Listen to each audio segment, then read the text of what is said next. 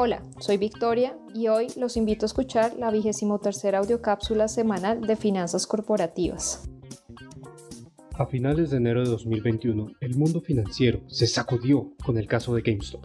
Para los que no se enteraron, a través de la red social Reddit, cientos de pequeños inversionistas se coordinaron para demandar grandes volúmenes de las acciones de esta compañía.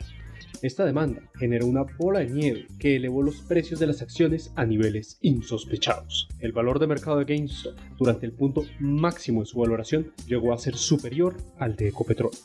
Esta historia obtuvo atención por lo inusual, por sus efectos sobre los llamados fondos de cobertura, que no son otra cosa que un instrumento de inversión especializado, y por el discurso de que es posible que los pequeños inversionistas logren obtener ganancias a costillas de los grandes. Estos pequeños inversionistas lograron comprar y vender acciones a través de plataformas como Robinhood, que no cobran comisiones por la compra-venta de acciones, pero a las que se les cede el derecho de usar la información financiera de sus usuarios. Lo irónico es que a las plataformas de cero costos de comisión eran precisamente las que vendían la información de los usuarios a los administradores de los fondos de cobertura. Aunque esta historia es atractiva y esa idea de que muchos Davids unidos pueden vencer a un gran Goliath logra atraer simpatías y seguidores, el rally de las acciones de GameStop también provocó que los pequeños inversionistas sufrieran pérdidas. Un caso particular lo plasmó el Wall Street Journal a través de la historia del guardia de seguridad Salvador Vergara. Este emigrante filipino de 25 años se vio atraído a finales de enero por la forma en la que las acciones de GameStop crecían sin parar para invertir pidió un préstamo de 20 mil dólares. Desde el momento en que invirtió hasta el momento en el que el Wall Street Journal escribió la nota, Salvador había perdido el 80% de su inversión inicial. La historia del señor Vergara puede representar la de muchos pequeños inversionistas que creyeron ver una oportunidad única para obtener ganancias astronómicas, pero que terminaron perdiendo mucho dinero.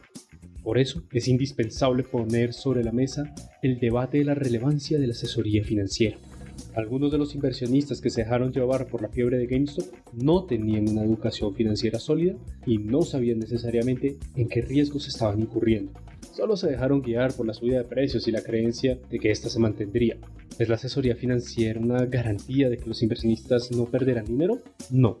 En los mercados financieros siempre se corre el riesgo de tener pérdidas, pero con una asesoría adecuada, los inversionistas pueden tener una mayor certeza sobre qué riesgos se enfrentan y cuáles pueden ser las posibles consecuencias de sus decisiones.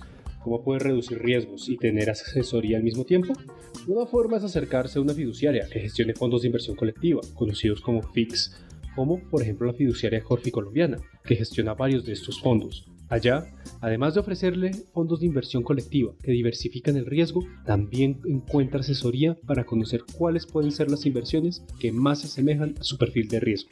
Gracias por escucharme. Soy Daniel Espinosa y los acompañaré la próxima semana en una nueva audiocápsula. Gracias a todos por escuchar esta audiocápsula y los invito a suscribirse a nuestro canal de Spotify y seguirnos en Instagram, Facebook, LinkedIn, Twitter y YouTube como arroba corficolombiano.